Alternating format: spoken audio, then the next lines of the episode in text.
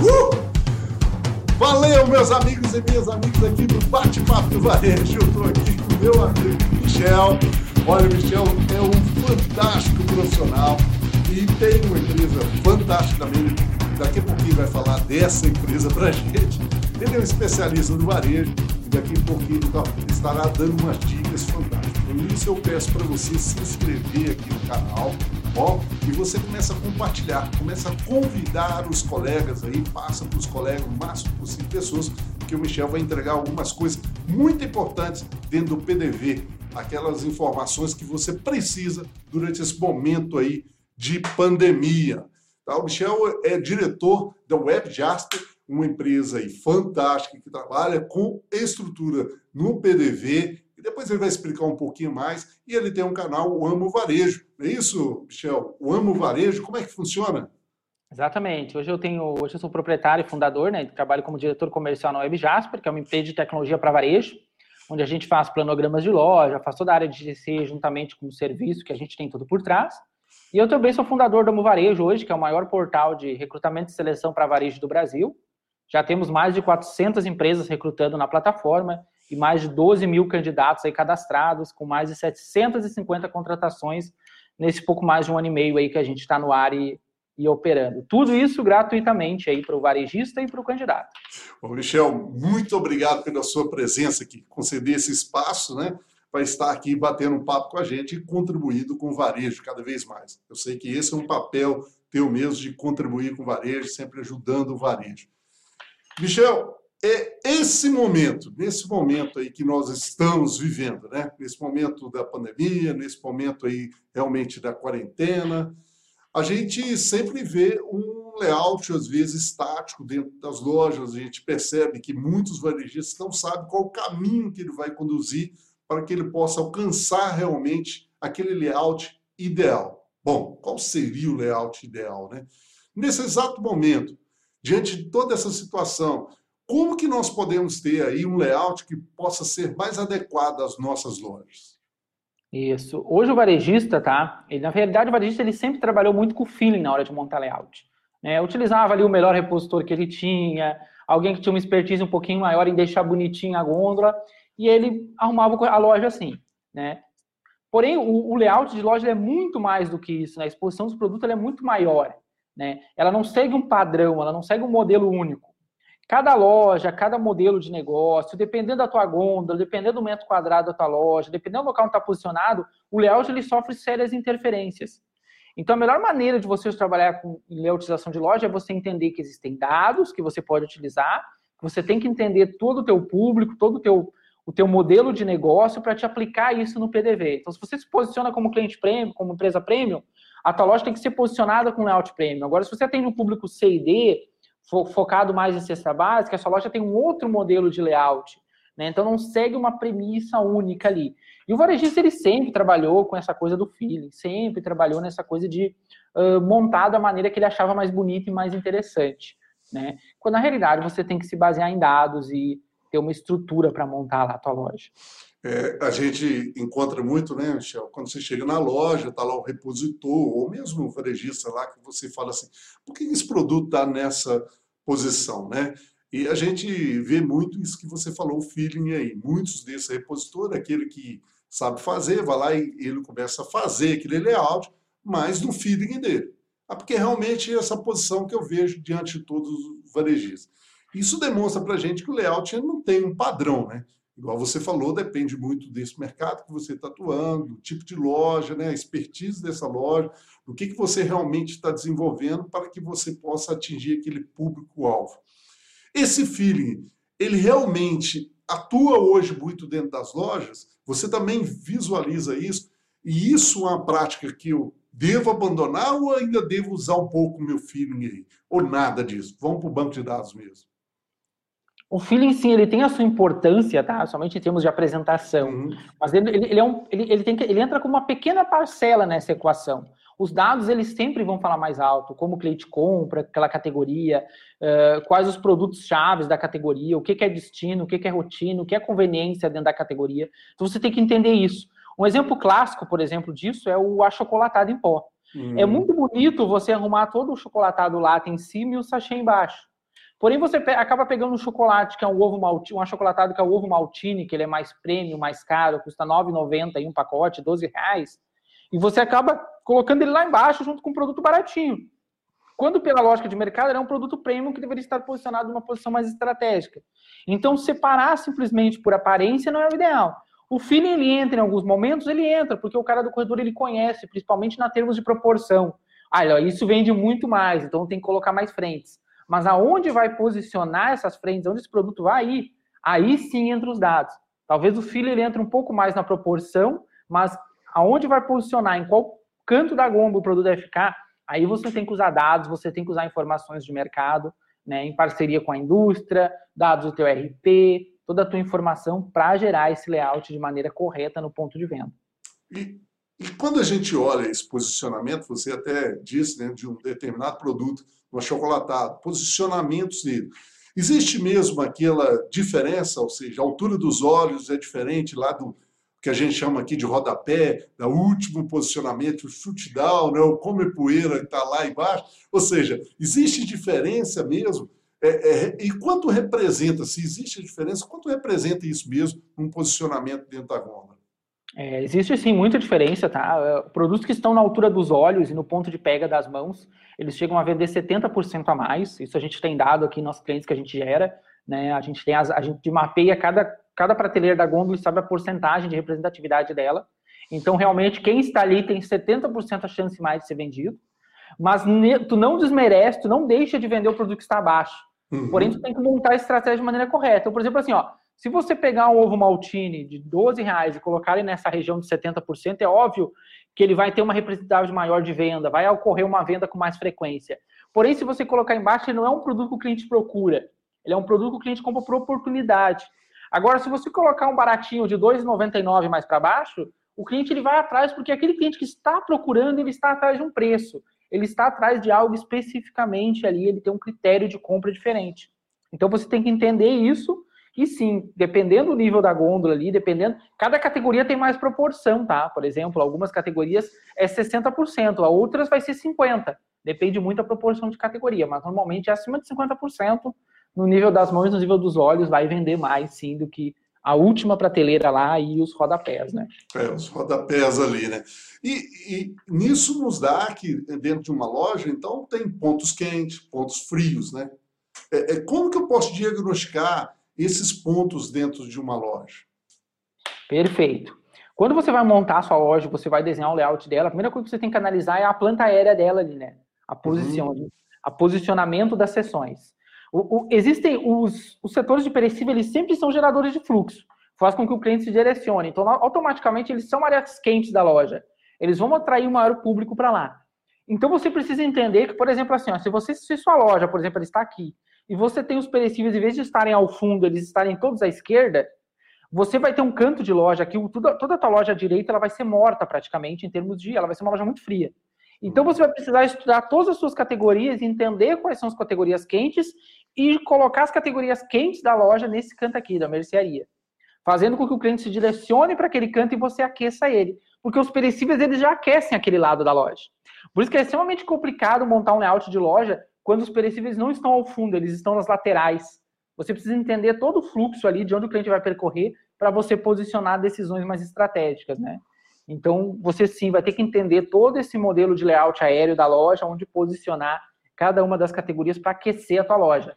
Você, você consegue sim não deixar nenhum ponto frio, mas você vai deixar sempre algum ponto mais morno e os pontos mais quentes.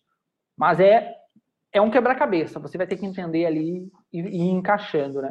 E é um quebra-cabeça gostoso, né? Porque, na verdade, você vai é, pontuando isso através de uma situação de, de comportamento desse consumidor que você já tem como dados, né? Você até já mencionou aí através de, uma, de um sistema que você tem, mas você varejista aí pode pegar dentro da sua RP e começar a trabalhar isso também, essa informação. Qual corredor é mais frequentado, né? Dentro da sua loja hoje, se você tiver uma outra loja, qual esse corredor você tem o público-alvo que está indo ali, para que você possa estabelecer esses pontos e, e, fazer com que as pessoas se movimentem dentro da loja. Isso é muito legal, né? Fazer esse pessoal movimentar dentro da loja, o cliente movimentando e procurando aquele produto ali. Diante dessa situação que nós estamos hoje, a gente sabe também, né, Michel, que a gente está diante de uma pandemia e o número de pessoas dentro da loja, elas se tornaram um número assim bem menor do que estava antes, numa ação que a gente pudesse fazer. E o que a gente encontrava mais dentro do varejo era a venda por impulso, né? Era uma participação, ou seja, as pessoas lembravam dos produtos muitas vezes dentro da loja, quando eles estavam ali impulsionando ele dentro da loja. Bom, você acredita que diante dessa modificação de comportamento que está sendo aí reforçado pelas, pela quarentena, os decretos municipais né, que estão acontecendo, isso aí muda dentro esse olhar do a venda por impulso dentro da loja? Haverá sim uma pequena mudança, tá? Ela não vai ser tão, tão. Eu acredito que ela não será tão grande. A gente já tem alguns dados que dizem que ela não é tão grande, justamente porque a compra é muito mais emocional do que racional. Então, quem souber ainda trabalhar, expor o produto, fazer o cross ali, pegar o produto do bazar, fazer um cross lá nas massas, lá, fazer um cross no arroz, fazer esse jogo nos perecíveis com produtos da curva C da mercearia, vai continuar tendo uma venda expressiva assim de curva C. Há uma racionalidade maior na hora da compra? Há, mas ela ainda não vai superar a emoção, porque a compra é muito emocional ainda. Então isso ainda vai continuar acontecendo. É o caso das guloseimas a venda de guloseimas ela explodiu agora. Ele está vendendo mais do que vendia antes. E guloseima é exclusivamente um produto por impulso. O cliente compra por impulso guloseima. Então, se tu posicionar de maneira correta e estratégica, você vende mais. Por que isso acontece? Porque as crianças estão mais em casa, os pais têm que comprar mais ali o chocolatinho, as coisas pequenas. que... Então, ainda continua acontecendo. Então, se você conseguir posicionar sua loja, fazer um bom merchandising, entender onde é a área quente, onde é a área fria, onde colocar um cross, onde colocar um ponto extra, de maneira estratégica, a venda por impulso ela vai continuar acontecendo. É como o Maltini. A pessoa que gosta do Maltini, ela vai continuar comprando, mas você não pode esconder lá no rodapé. Você vai ter que colocar ele ali, vai ter que fazer com que o cliente, em algum momento, ele chegue ali, ele veja toda a categoria, ele acabe migrando para aquilo, se não é algo que ele está acostumado.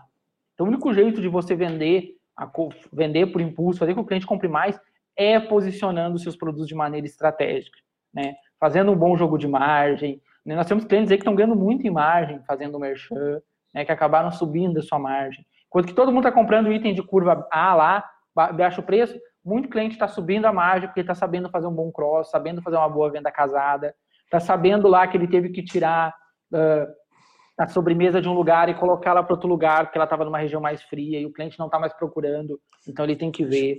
Então essa estratégia ela é muito importante, mas a compra por impulso ela vai continuar acontecendo, sim. Ela ainda move o varejo e vai mover. É ali que está o nosso segredo, né? É ali que está a nossa margem, a nossa rentabilidade.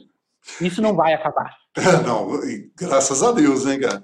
Mas eu penso aqui, eu acho que vale aí você fazer um, um pouco mais de exemplificação desse cross merchandising, dessa venda casada. Talvez alguns aqui podem ter dúvida com relação aí o que realmente significa isso dentro da loja. Você já até disse, né?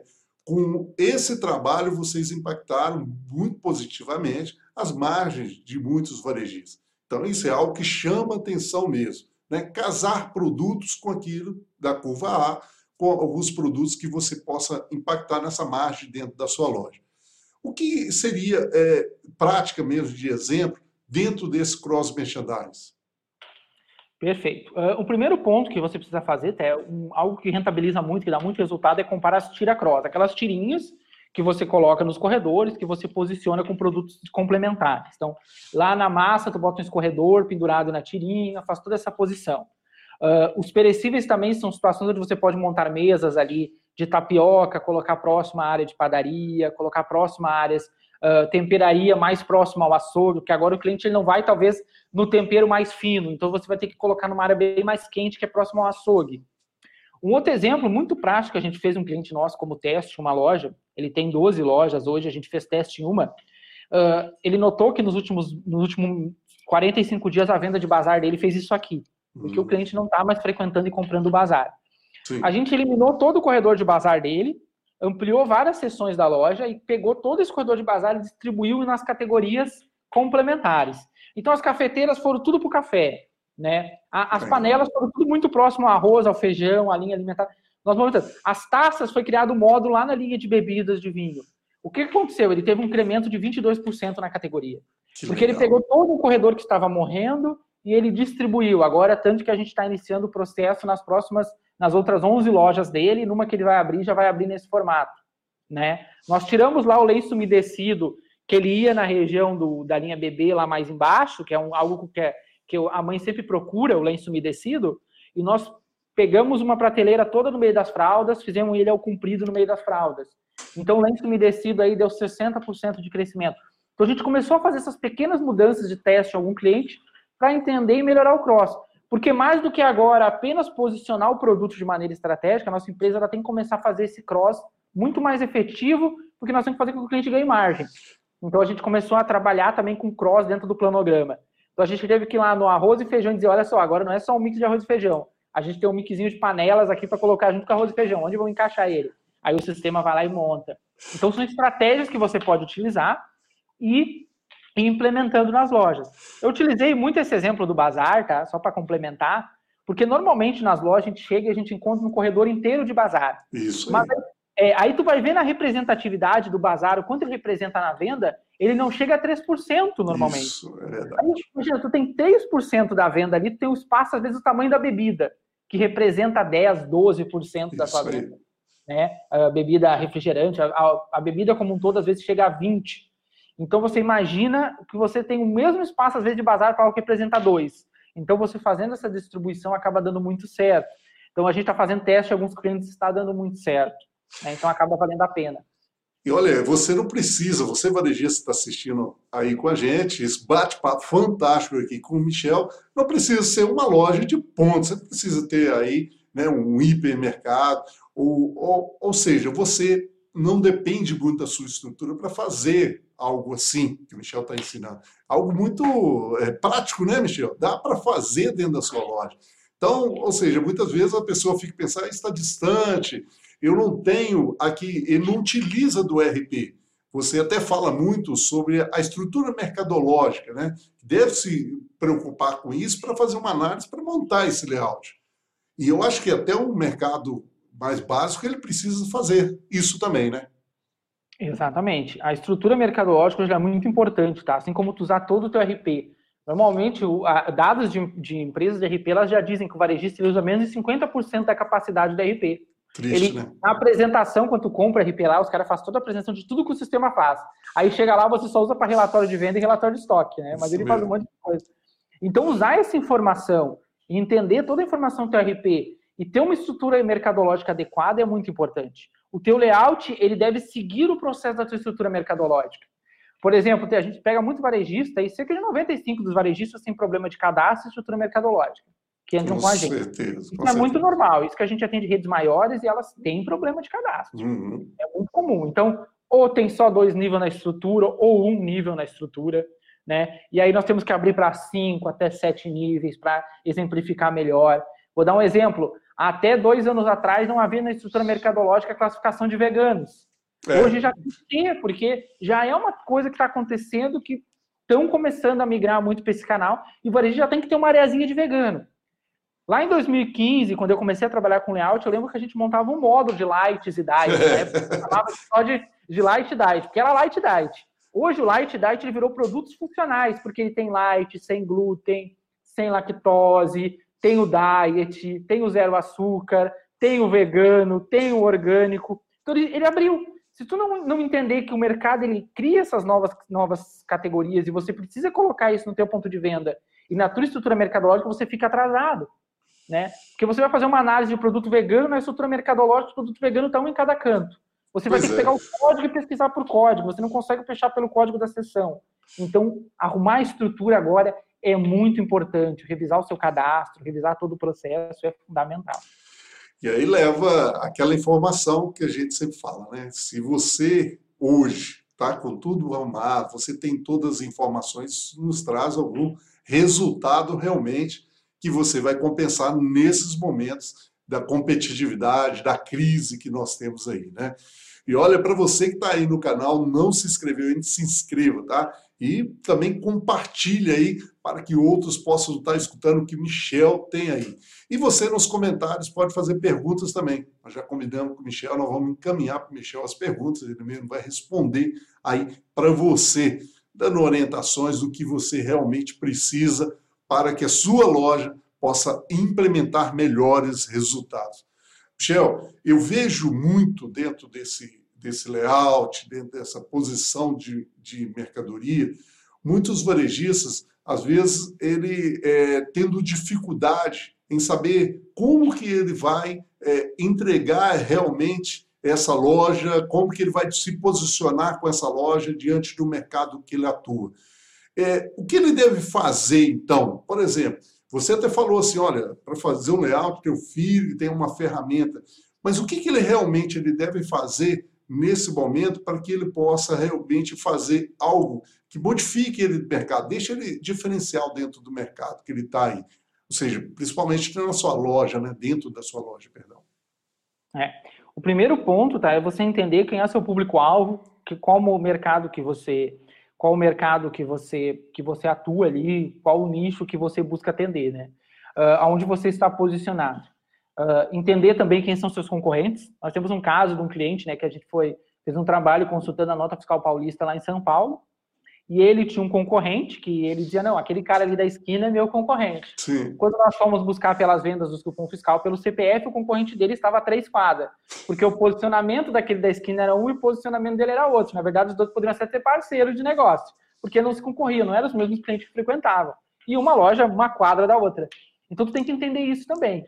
Depois que você entende qual é o seu posicionamento, você precisa abrir toda a sua estrutura, entender qual o mix de produto que você trabalha, se aquele mix ele realmente atende aquelas pessoas, aquele público-alvo que você está destinado, se, seu, se sua loja não está premium demais para uma região que não tem porte para um mercado premium, se tu não está simples demais para uma região onde eh, há muito escritório, muita residência de maior valor ali, as pessoas têm um ticket de compra diferente, né? Compra produto mais premium, mais primeira linha mais marca líder. Então você vai ter que entender e analisar o cenário. Então, depois que você analisou o cenário, você tem que refletir isso diretamente na sua, nos seus produtos. O cliente certo, o produto certo para o cliente certo na quantidade certa. Isso é um fato. E depois sim você pode analisar toda a sua estrutura. Ah, a minha estrutura atende esse cliente, ele vem aqui, ele tem conforto, ele tem checkout o suficiente. Ah, ele, ele, o cliente, vocês têm que entender que o cliente, por exemplo, que não busca preço, ele não tem paciência para fila. Então, tu tem que ter um serviço diferencial, talvez tu tenha que ter um self, talvez tu tenha que ter algum, algo para mais rápido para ele. O cliente que busca preço, ele já entende que ele está pagando mais barato, que talvez o nível de serviço não seja tão excelente naquilo, né? É, é como a gente fala aqui no Sul, o cliente que vai no Bourbon, ele não liga para o preço que ele está pagando pelo produto. Ele vai ali, ele simplesmente compra e ele quer ter um serviço de um serviço completo, né? Eu, por exemplo, aqui que moro numa cidade na cidade de Lajeado, a gente tem um mercado premium aqui. Eu compro basicamente lá, porque primeiramente a gente não tem filho, é só eu e minha esposa, a gente vai fazer compras no mercado, a gente não mudou nossos hábitos de compra.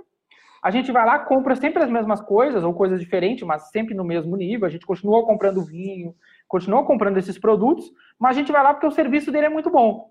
Agora, se a gente entrar no mercado mais periférico aqui, a gente sabe que a gente vai pagar mais barato, muitas vezes, mas o nível de serviço não é tão grande. Então você tem que entender esse modelo, entender seu cliente, entender como se posicionar, né? Entender que agora as mudanças estão acontecendo e que você precisa analisar todos os fatores que talvez o seu cliente ele vai, talvez não ele vai mudar algum comportamento de compra e você precisa também se adequar a isso, né? Perfeito. Eu vejo muito isso porque há uma mudança até de comportamento desse consumidor também, diante de comprar mais próximo, né? comprar produtos da própria região, né? por motivação natural, isso afeta também o mix dele. Né? Poxa, eu posso começar a comprar produtos que, que eu posso é, favorecer a quem está aqui, mais próximo da minha cidade, mais perto da minha casa. Isso elevou, é claro, as vendas de alguns mercados menores, né? até porque existe uma fila nesses mercados maiores por causa dos decretos que nós já acabamos até de falar. Essa situação de mix, você acredita, eleva-se mix ou reduz mix nessa situação? Depende muito também de como você está posicionado, tá? Normalmente, uhum. o que, que vai acontecer? O cliente ele vai ter alguns hábitos que ele vai mudar. Então, se tu, que, o, o que, que eu recomendo que você faça? Que você pegue a sua, a sua, sua curva de venda de todos os produtos da sua loja desde o início de março uhum. até o final agora de maio e você analise o que teve pico e se depois esse pico ele se estabilizou ou ele manteve um pouco mais alto, ou ele manteve um pouco mais baixo. Normalmente, se o seu pico, por exemplo, a gente teve ali uma demanda muito grande no, entre 15, entre o dia 1 ali de março é. até 25, 20 de março, de produtos de cesta básica. Se você perceber que depois em abril e maio, esse pico ele se manteve ali uh, 15%, em torno de 15 a 10%, 10 a 15% acima do que você vendia já antes, lá em janeiro, fevereiro, você pode sim fazer um incremento de produtos, por exemplo, mais baratos, né? Linha primeiro preço, você pode fazer um incremento que você notou que o cliente ele começou a comprar mais primeira necessidade, que se você colocar alguns preços ali no meio, fazer uma jogada de precificação, você pode sair ganhando muito, porque o cliente vai considerar a sua loja muito barata. Ele vai chegar e dizer assim, nossa, você colocou lá na. Eu vou lá no mercado X, lá tem arroz sempre abaixo de R$ reais. Né? Na, nos outros é tudo 10. Então ele coloca você com posicionamento. Muitas vezes a qualidade é um pouquinho inferior, mas ele acaba encarando o preço porque ele criou essa linha de compra no preço. Então agora é você voltar para trás e analisar todos esses dados. O que que cresceu? Porque você vai ter três situações na sua curva, tá? Você vai ter coisas que teve pico e se estabilizaram. Você vai ter coisas que teve pico e se manteve um pouco ainda acima da média normal. E você vai ter coisas que não teve nem pico nem nada, ele só caiu. Normalmente a gente curva C, né? Uh, por exemplo, nós temos um dado sobre tintura de cabelo e esmalte. Uh, nos nossos clientes que a gente atende caiu 20%, geral. Geral. Então, ou seja, é um item que você vai ter que começar a analisar, que talvez você tenha que tirar alguma coisa. Mas agora, arroz, feijão, primeira necessidade, papel higiênico, deu aquele pico. Talvez você tenha que introduzir algumas marcas aí no meio, para te estar mais competitivo, para te estar com preço melhor. Então você vai ter que analisar todo esse cenário. Nem se fala, né? Alguns produtos de limpeza, né, Michel? Que Nossa, deu um pique, cara. É, nós temos aí o álcool gel que cresceu 1.500%. Água sanitária. Um Nossa, o álcool, antigamente o álcool gel lá na, na sessão, nós pegamos o nosso layout antigo dos nossos clientes aqui, é. antigo que eu digo lá de fevereiro, tu pegar o layout, nosso cliente de fevereiro ele tem um cantinho assim de álcool gel, né? Duas frentes de cada marca. É. Agora ele tem um módulo, ou no mínimo meio é módulo de álcool gel. E a água sanitária cresceu, o desinfetante cresceu, então a linha de limpeza. E, e, o que é interessante, é a linha de limpeza ela cresceu e ela, ela teve um, um pico, depois ela baixou muito pouquinho. Ela Isso. se mantém muito alta. E a gente já está estimando que pelos próximos seis, sete meses ela vai se manter muito forte ainda. Né? Óbvio que a gente só vai ter dados mais concretos lá em agosto, que a gente já está preparado para agosto gerar uns relatórios e fazer uma série de análise e reestruturação dos clientes, mas a gente já está entendendo que isso aí vai se manter. O hábito de higiene de limpeza ele vai se manter por muito tempo, talvez até anos. Então isso é, aí você vai gostar. Né? Até porque, como a gente fala muito na PNL, isso é uma modelagem. Né? Então, a partir do momento que todo consumidor está sendo modelado aí, higiene, higiene, higiene, uma das cobranças que vai ter muito nas lojas, né, Michel, que é sobre higiene da loja. Você pode ter certeza que as pessoas vão olhar hoje com outros olhares, aí agora em diante, sempre nesse sentido de observar como está sendo a higiene da loja. Né? Isso vai valer muito, com muito certeza. Ó, Michel, ficava aqui muito tempo falando com você, porque seu tempo, assim, é, é, o seu tema, na verdade, é fantástico, é um tema muito especial, sempre traz informações boas, principalmente pela pessoa que você é e está sempre entregando muitas coisas boas para você. E eu quero falar com você aqui de um livro, o livro Crise para Alguns, Solução para Outros. Esse livro aqui, ele está aqui no formato físico, assim, a gente também tem no formato físico, só que nós colocamos ele no site da evarejo.com para você lá, ó, no formato e-book e um preço simbólico para você ter acesso a 22 profissionais que escreveram esse livro e 205 páginas muita informação para esse momento que você está vivendo e você saber situações aí, né? Saber lidar com situações que possam ser modificadas. Principalmente quando se fala de mudança, né, Michel? Nós estamos vivendo mudança para caramba aí, nem se fala. 24 horas antes era mudança, agora nem menos de 12 horas. Quando é de manhã, de tarde você já está com outra situação, mudando tudo o que o seu consumidor, o seu funcionário, é, a sua equipe né, precisa entender e você precisa saber lidar com essas mudanças. Shell, olha, só tem que te agradecer, cara. Muita informação boa. E eu quero aqui, eu sempre peço isso ao pessoal, para que deixe para a gente que qual é a, a, mensagem ou a dica que você deixa para esse varejista que está nos assistindo agora, para que dentro de 24 horas, ele chegar amanhã cedo na loja dele, ele possa já fazer na loja dele. O que, que você acha que ele deve fazer em 12 horas mesmo? Chegou amanhã cedo, ele tem que fazer na loja dele. O que, que você deixa de dica aí para que ele possa realmente conseguir um resultado que ele tanto almeja aí? Bom, o primeiro passo amanhã, quando você chegar na loja, é você uh, analisar seu, ir ao seu sistema, puxar todos os relatórios de venda dos produtos dos últimos meses, de preferência de janeiro até o fechamento do mês 5, uh, verificar, verificar quais foram as curvas, o que, que aumentou, o que, que diminuiu, e começar a analisar sua estrutura mercadológica e seu mix de produto. Talvez o seu RP não é tão poderoso, você vai precisar de ajuda de Excel, pede aí para um profissional, sem dúvida alguém na loja manja de Excel vai conseguir te ajudar. Gera relatórios e começa a analisar para você fazer um enxugamento de mix ou uma ampliação em algumas sessões. Você vai ter sessões que você vai tirar e sessões que você vai acabar aumentando, né? E fazer essa revisão. Por mais que esse dado não é tão concreto agora, que nós ainda teremos umas mudanças nos próximos dois meses, você já tem que começar se ajustando isso, justamente por questões comerciais, uh, para manter seu orçamento de compras correto, para você não ter muita perda na loja e muita quebra, né? Porque tudo isso que desacelerou, ele está na sua loja, ele está no ponto de venda, você talvez vai ter que fazer ações de preço, você vai ter que fazer uma série de coisas para não perder esse produto. Então agora é hora de você parar e fazer toda essa análise. Comece a trabalhar com dados, usar dados na estratégia de negócio de vocês, que vocês vão ver que vocês vão estar muito, muito mais preparados na hora que tudo isso passar, né? Que sempre passa. É um momento, vai passar, mas quem se preparar, quem estiver adequado agora, sem dúvida na frente vai colher muitos frutos.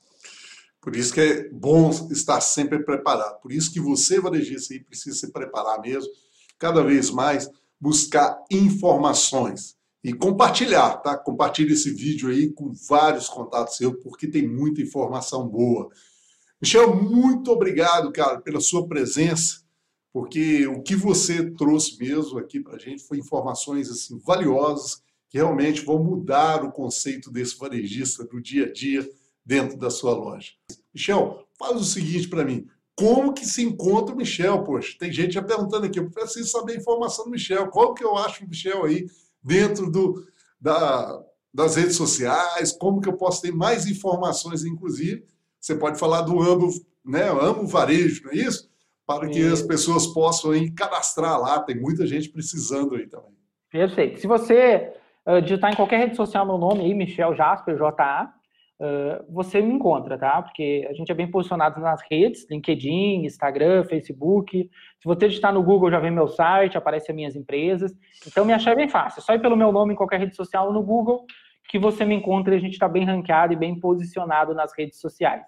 E se você está em busca de recolocação ou você é empresário e está em busca de candidatos, uh, acesse www.euamovarejo.com.br cadastre sua empresa lá, você recebe uma senha para buscar candidatos. Hoje a plataforma aí tem mais de 12 mil candidatos e cada dia entra em média 40, 50 pessoas novas lá e 5, 6 empresas. Então está crescendo bastante, muito emprego, muita oportunidade lá dentro.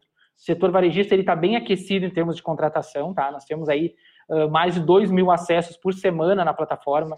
Então é muita gente buscando gerente de loja, líder de sessão, operador de caixa. Então, cadastre seu currículo lá, que sem dúvida é uma oportunidade aí para Tchau, mais uma vez, muito obrigado pelo seu conceder esse espaço aí, estar com a gente aqui. E é claro, o varejo precisa de pessoas como você, Michel.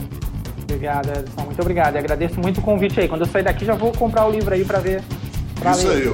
Vamos lá, vamos adquirir o livro. Tá lá no site da Varejo, tá? Para você a um preço simbólico.